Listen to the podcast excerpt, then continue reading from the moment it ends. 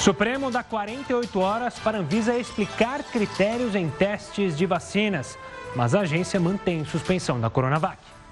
Ainda mantemos a suspensão porque ainda não temos evidências e dados que tragam a confiança de que o estudo pode continuar.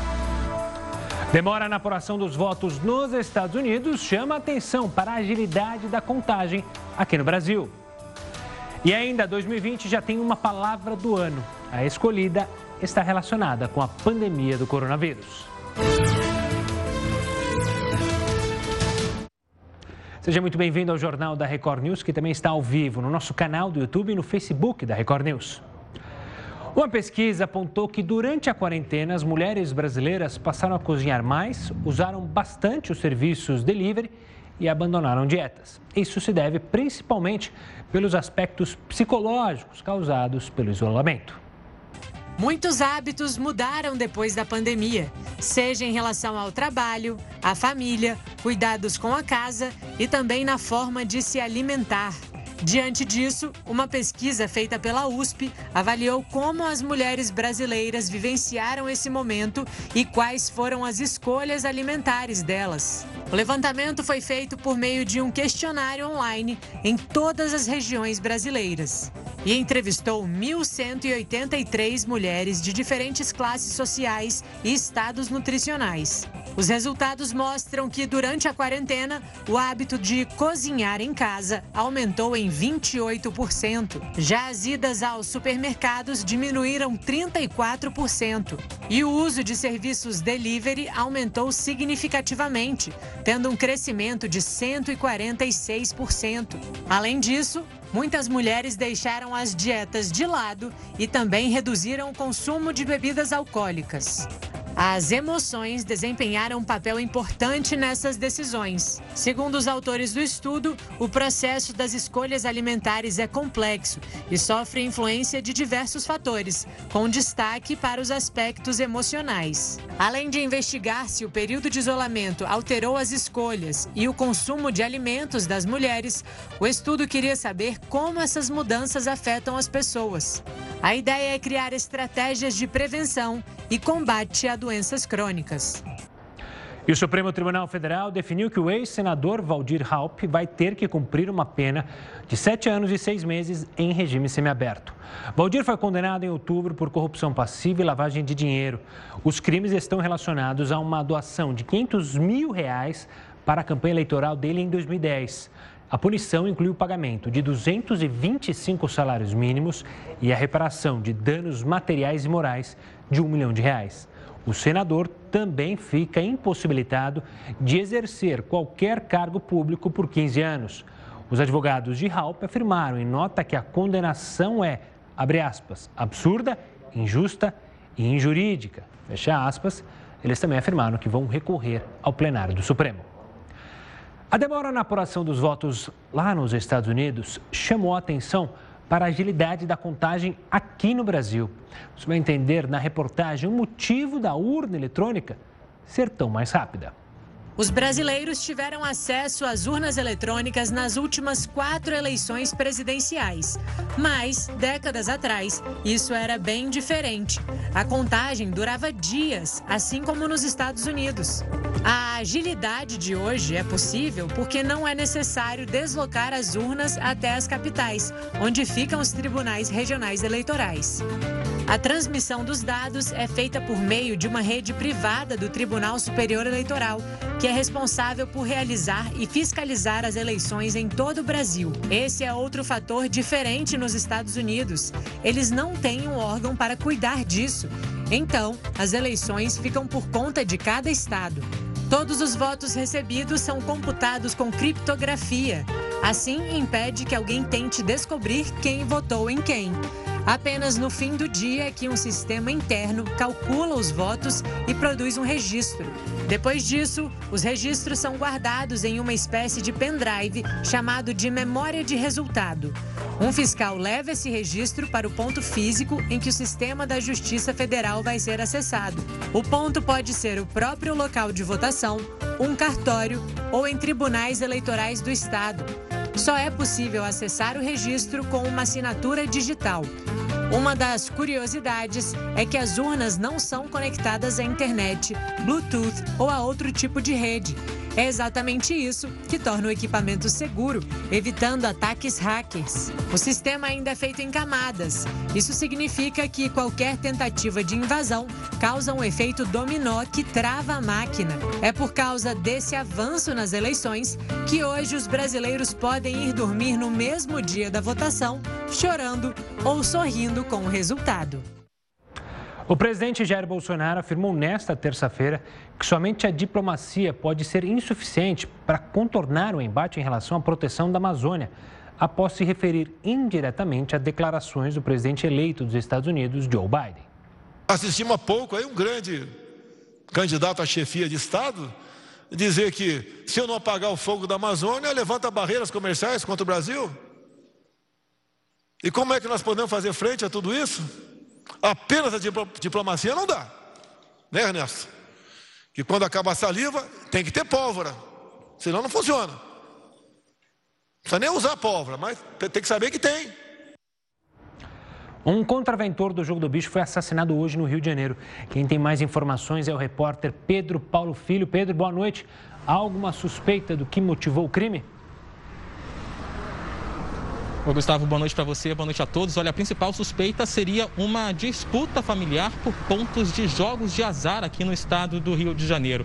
Fernando de Miranda Inácio, de 55 anos, era genro de Castor de Andrade, um dos maiores contraventores do estado, que morreu há 23 anos. Desde sua morte, ele disputa o controle desse patrimônio com o sobrinho de Castor, Rogério de Andrade. Em 2010, inclusive, essa o Rogério de Andrade foi alvo de um atentado a poucos metros daqui. Uma bomba foi colocada no carro dele, mas quem dirigia era o filho de Rogério, de 17 anos, que acabou morrendo por engano na ocasião. A família, durante décadas, ela tem vivido climas de ameaça e até atentados por essa suposta disputa de pontos de jogos de azar. A polícia também desconfia da participação do escritório do crime, que é um grupo de matadores de aluguel. Tanto Fernando quanto Rogério teriam ligação com esse grupo, Gustavo. E Pedro, a polícia já tem mais detalhes sobre o crime? O que, que sabe até agora?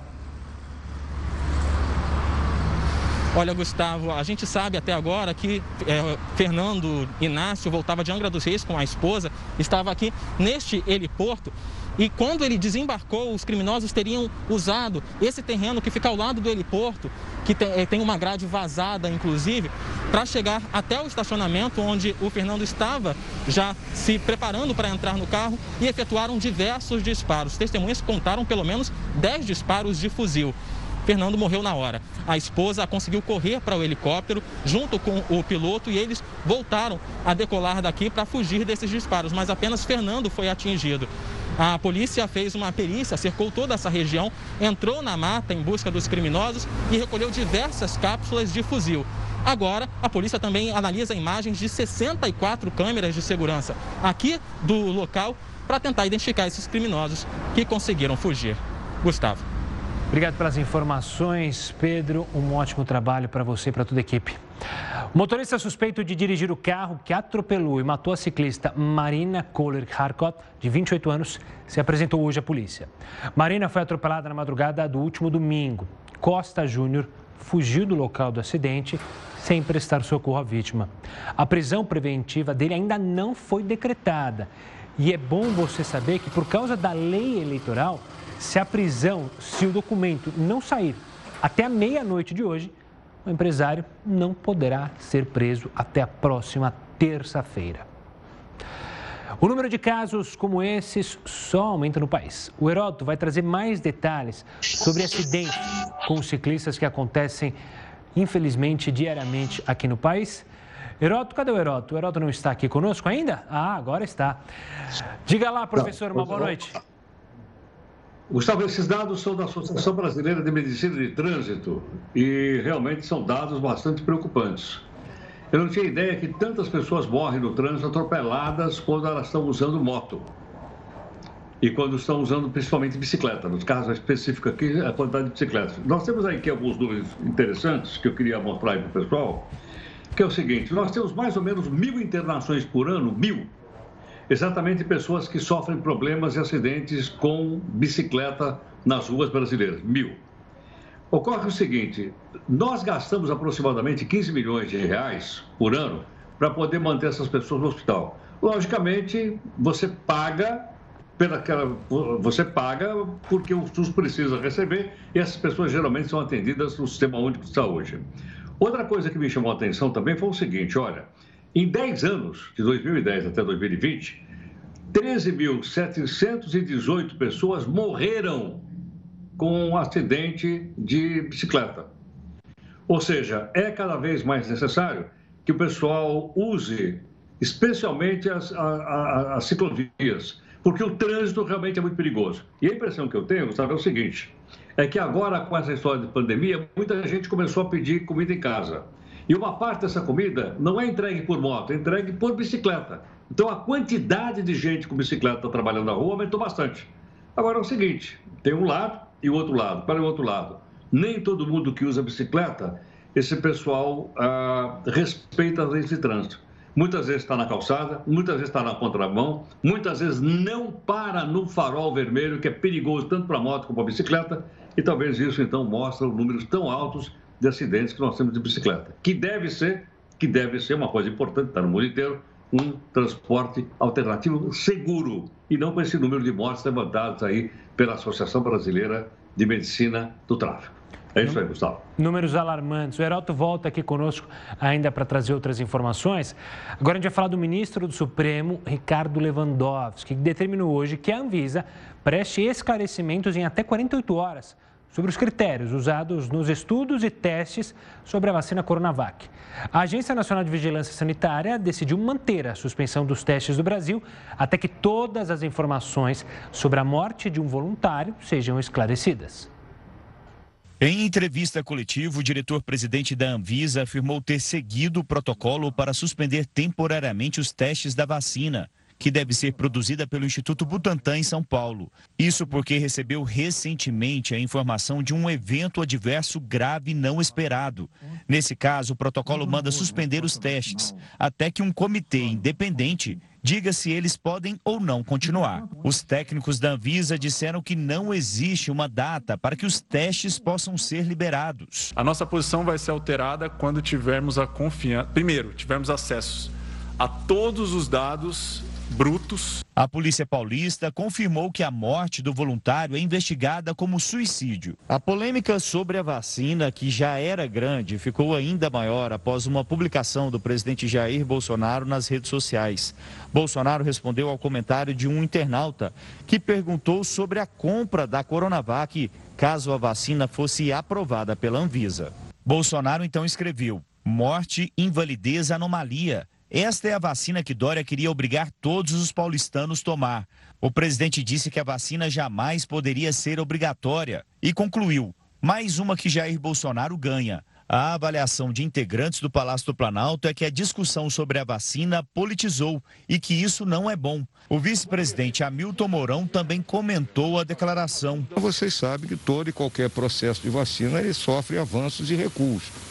Vamos lembrar que aquela outra vacina de Oxford ela também teve aí a sua testagem interrompida quando houve um óbito aí nas pessoas que eram do grupo que estava sendo submetido a esse teste. Então é o mesmo procedimento com essa. Para falar mais sobre isso, entender os critérios técnicos para a suspensão de testes de vacinas, eu vou conversar agora com a infectologista Raquel Moarec. Uma boa noite, Raquel. Obrigado pela participação aqui conosco. Nosso objetivo aqui é plenamente técnico e é justamente entender Sim. o que faz ou quais são é, as medidas tomadas para o que pode acontecer para decidir interromper um estudo relacionado a uma vacina, doutora? Então, já existe um controle de evento adverso pós-vacina ou evento adverso em pesquisa de vacina. Isso já é uma, uma doença de notificação e controlada via análise cientificamente. Então, nós temos comissão, que ela é necessária, uma comissão científica, onde ela recebe todos os dados e dali ela analisa né, os, todos os possíveis efeitos adversos. As vacinas que estão em fase 3, elas já foram é, analisadas em fase 1, 2 e 3, né, na maioria, né, para avaliar o grau de efeitos adversos que já possam apresentar. Já estava sendo aberto alguns dados que tinham em torno de uns 30% de, é, de, de, efeitos que seriam mais locais, uma dor, é, uma febrezinha, que isso faz parte dos efeitos normais é, que possam acontecer numa pesquisa e numa vacina normalmente. Então, nós temos evidências que são necessárias investigações. Quando? Quais são elas? Aquelas que levam a um grau de gravidade ou dano ao paciente ou a uma população, quando ela é analisada. E doutora, como a gente tem bem acompanhado, as vacinas são testadas em vários lugares do mundo. Qualquer evento extraordinário, seja onde for, há uma comunicação entre os países para justamente, olha, aconteceu isso aqui no Brasil, a gente interrompe aqui e aí todos são obrigados a interromper ou não? Sim, quando você bloqueia, você tem um bloqueio geral para realizar uma análise, porque você tem que avaliar se é uma eficácia, se teve alguma algum erro na aplicação da vacina, se é relacionado ao imunogênico mesmo, ao imunizante vacinal que levou ao dano ao paciente ou àquela população. Então, o ideal é que o estudo pare e ele é feito toda uma análise, né? Então, são vários efeitos. Nós temos efeito que é o mais grave seria a morte relacionada a esse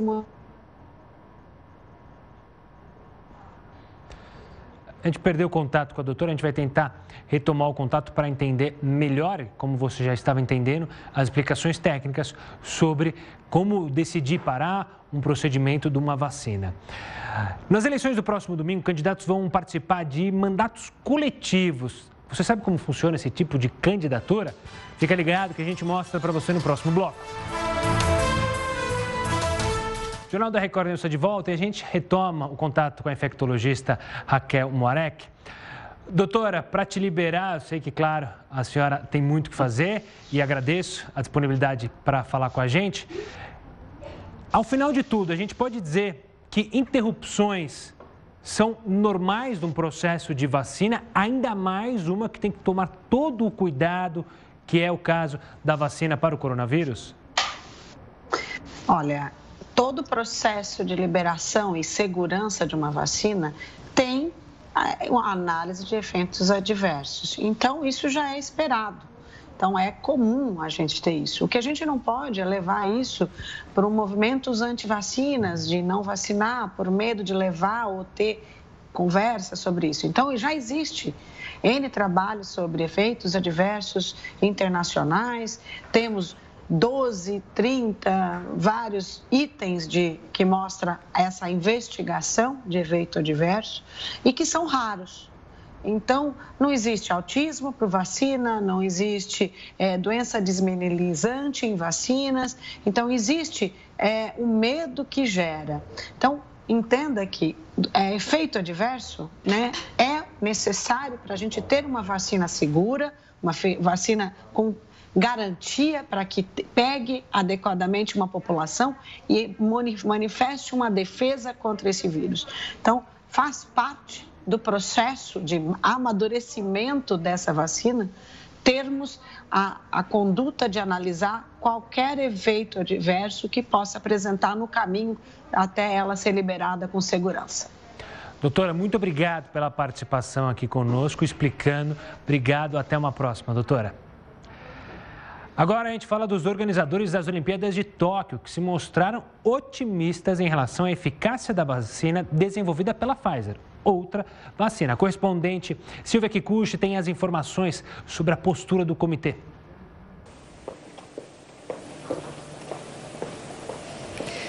Olá, boa noite, Gustavo. Apesar de se sentirem aliviados com resultados, organizadores disseram que vão continuar trabalhando como se não houvesse uma vacina. O comitê organizador já tinha dito que os jogos vão ser realizados com ou sem a criação de uma vacina. A equipe está focada em eventos de teste para prevenir um surto de Covid durante a Olimpíada. A competição vai reunir 11 mil atletas e outros milhares de funcionários e trabalhadores em diretos. O Japão também estuda se vai permitir a entrada de turistas vindos de países com alto número de casos de coronavírus. Gustavo.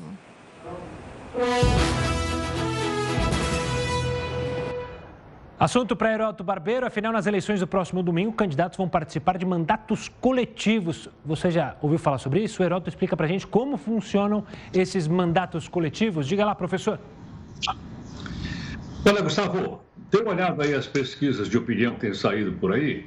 E eu olho sempre para o número de indecisos, nulos e pessoas que ainda não escolheram candidatos a prefeito e a vereador. Estou assustado até com o número de pessoas que não têm candidato para prefeito. Tem lá 30% de pessoas, em média, que não tem candidato a prefeito. Então imagina o seguinte, candidato a vereador deve estar muito mais alto do que isso.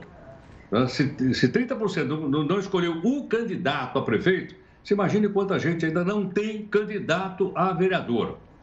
E olha, nós temos aí gente que não acaba mais, são mais de 50 mil candidatos espalhados pelo todo o país, para que a gente possa, possa logicamente, uh, encontrar o melhor.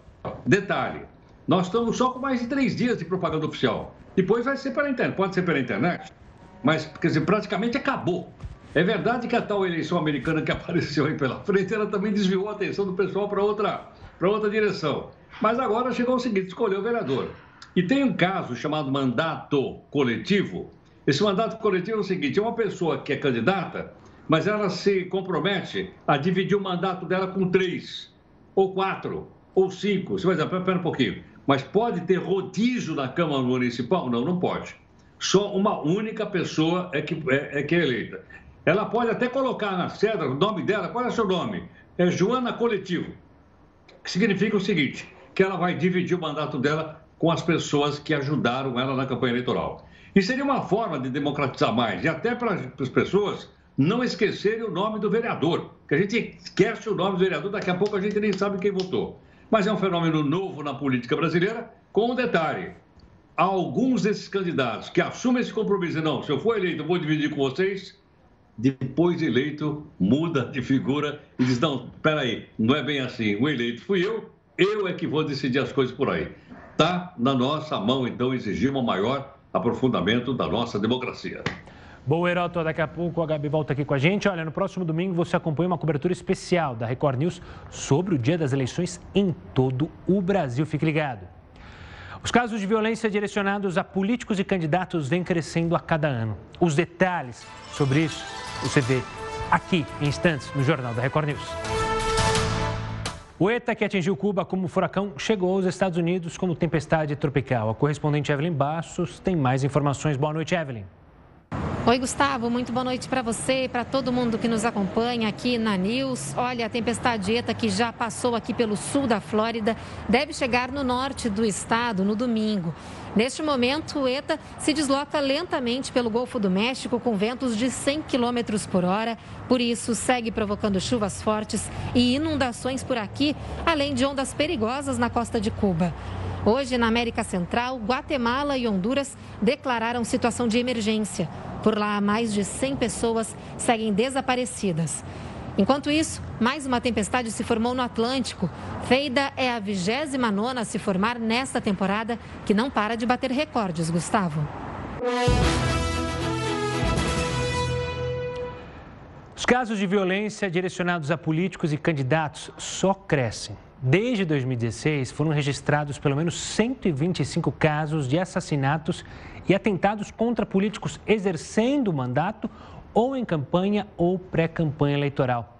Na média, foram 27 casos de violência política por ano no Brasil. Um dos últimos casos é esse que você está vendo, do candidato a vereador em Guarulhos. Ricardo Moura, de 40 anos, foi baleado durante uma transmissão ao vivo pela internet. Ele foi atingido no ombro e na perna. Agora a polícia tenta identificar o autor do crime. Até agora ninguém foi preso.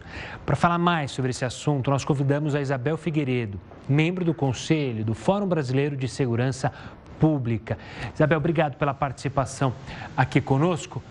Isabel, tem alguma ou algumas explicações para a gente conseguir entender por que a violência tem aumentado tanto contra políticos e também candidatos nessa eleição? Uma boa noite.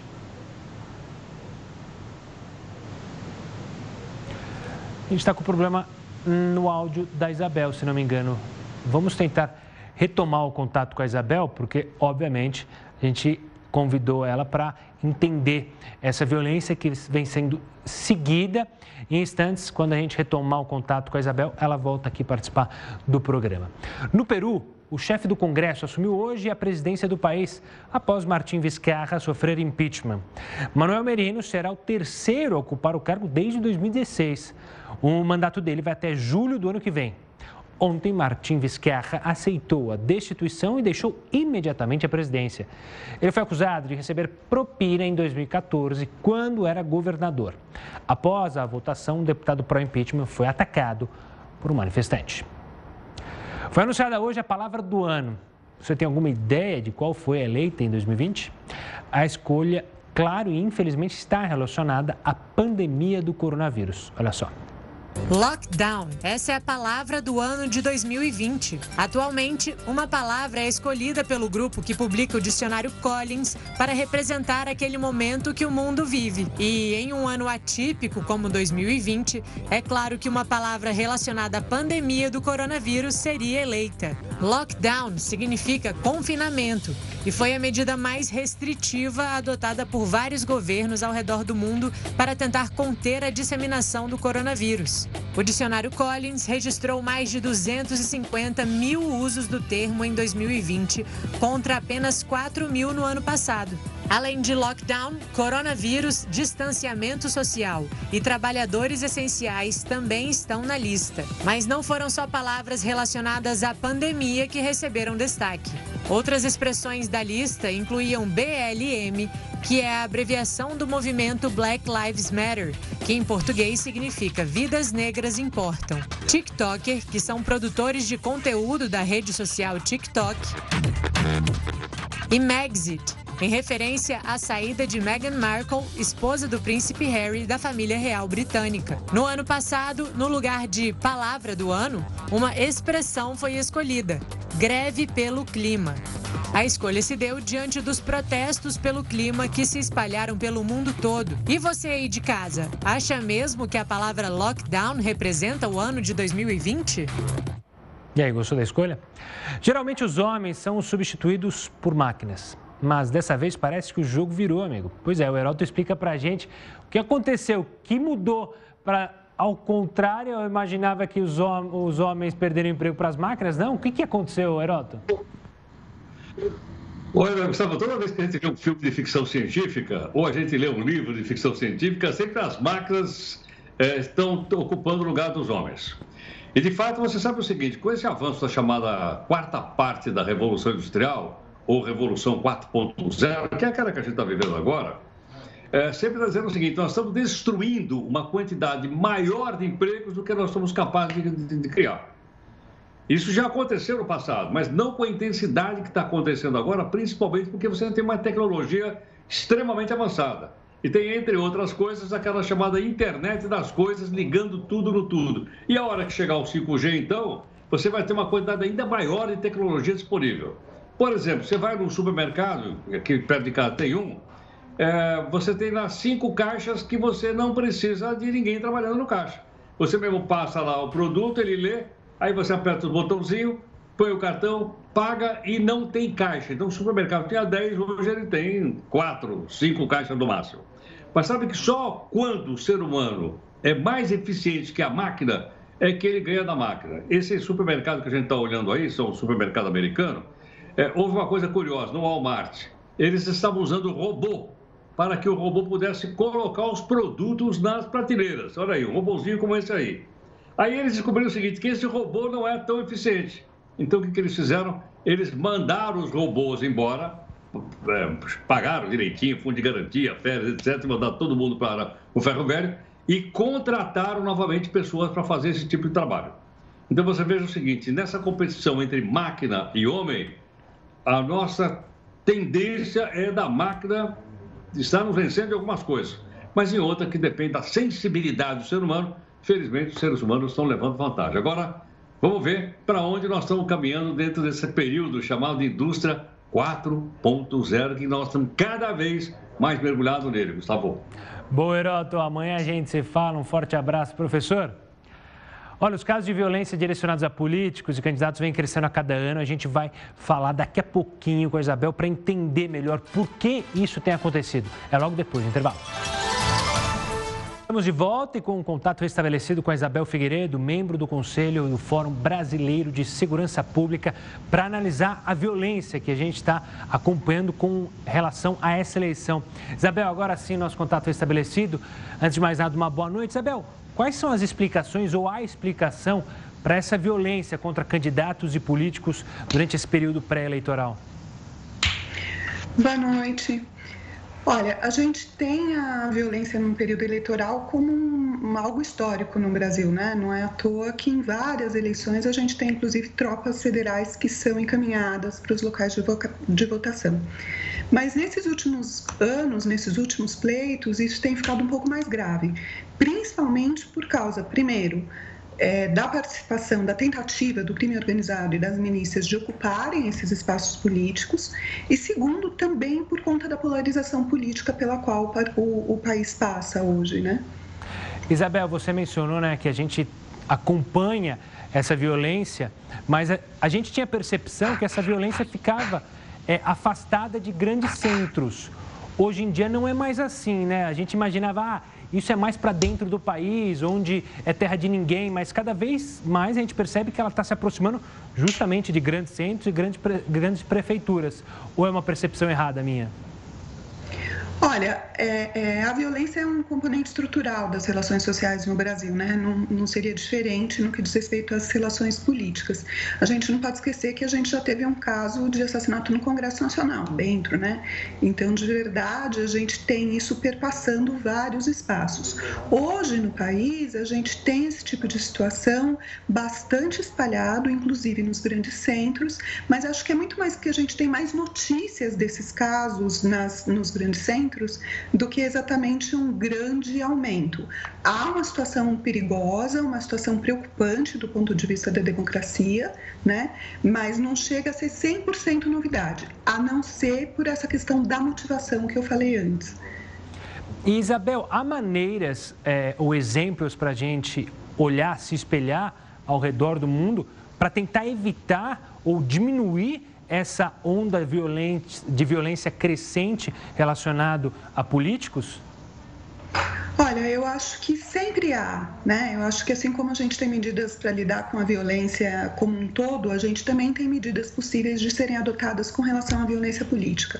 A principal delas nem diz respeito à questão legislativa, diz respeito ao processo de investigação e persecução penal desses casos, né? A gente precisa ter uma resposta ágil, uma resposta rápida do sistema de justiça e segurança para que esses casos não fiquem impunes e a gente veja então com clareza que eles não podem ocorrer, né? Eu acho que essa seria a principal medida que a gente tem para compreender que em nenhum âmbito da vida social, muito menos no político, a violência pode ser visto como um instrumento de resolução de conflitos. Não pode.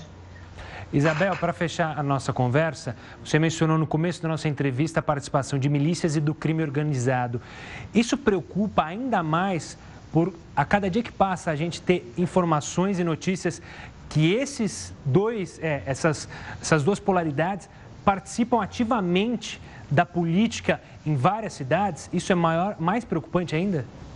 Isso é muito mais preocupante, né? A gente tem um olhar muito particular para o Rio de Janeiro, mas que não se restringe só ao Rio de Janeiro, em que a gente tem esses grupos organizados, né? Esses grupos criminosos organizados, sejam as milícias, sejam outros grupos, querendo ocupar esse, esses espaços de representação institucional. Né? Eu acho que o que tem acontecido hoje no Rio chama particularmente a nossa atenção. Quer dizer, é, se já é muito grave a disputa entre candidatos por si resultar num episódio de violência, seja um assassinato, um atentado ou até ameaças, mas é mais grave ainda quando isso vem de uma disputa que envolve o crime organizado. Né? É muito importante que a gente pense mecanismos, aí sim, também mecanismos legais, né, do ponto de vista de novas leis, para impedir que esses grupos ocupem esses espaços. Quer dizer, o combate à milícia ele é importante sempre, mas é importante particularmente no que diz respeito à proteção da nossa democracia.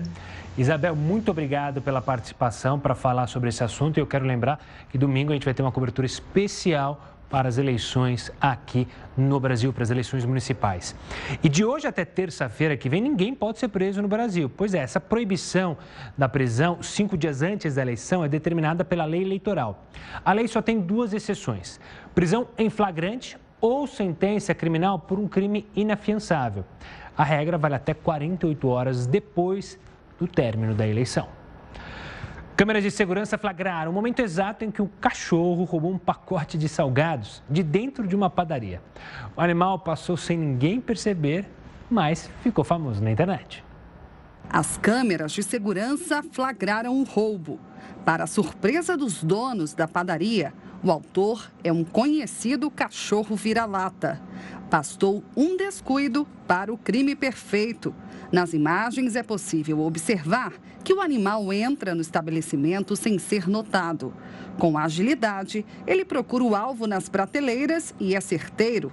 Escolhe o salgado de frango com queijo e, com o alimento na boca, sai apressado do local e passa batido pelos clientes. O salgado roubado pelo cãozinho custa em média R$ 3,50 e leva o nome de trança, como é conhecido em algumas regiões. A gravação divertiu os donos da padaria e funcionários e repercutiu na internet. Agora, Caramelo ficou famoso pela ação inusitada. A desenvoltura do cachorro surpreendeu a todos. Caramelo demonstrou habilidade ao pegar a comida sem deixar nenhum produto cair, digno de um expert no assunto. E depois do Cachorro Malandro, JR News fica por aqui, mas você segue muito bem informado com o News das 10 e a Manuela Caiado. Tchau, tchau.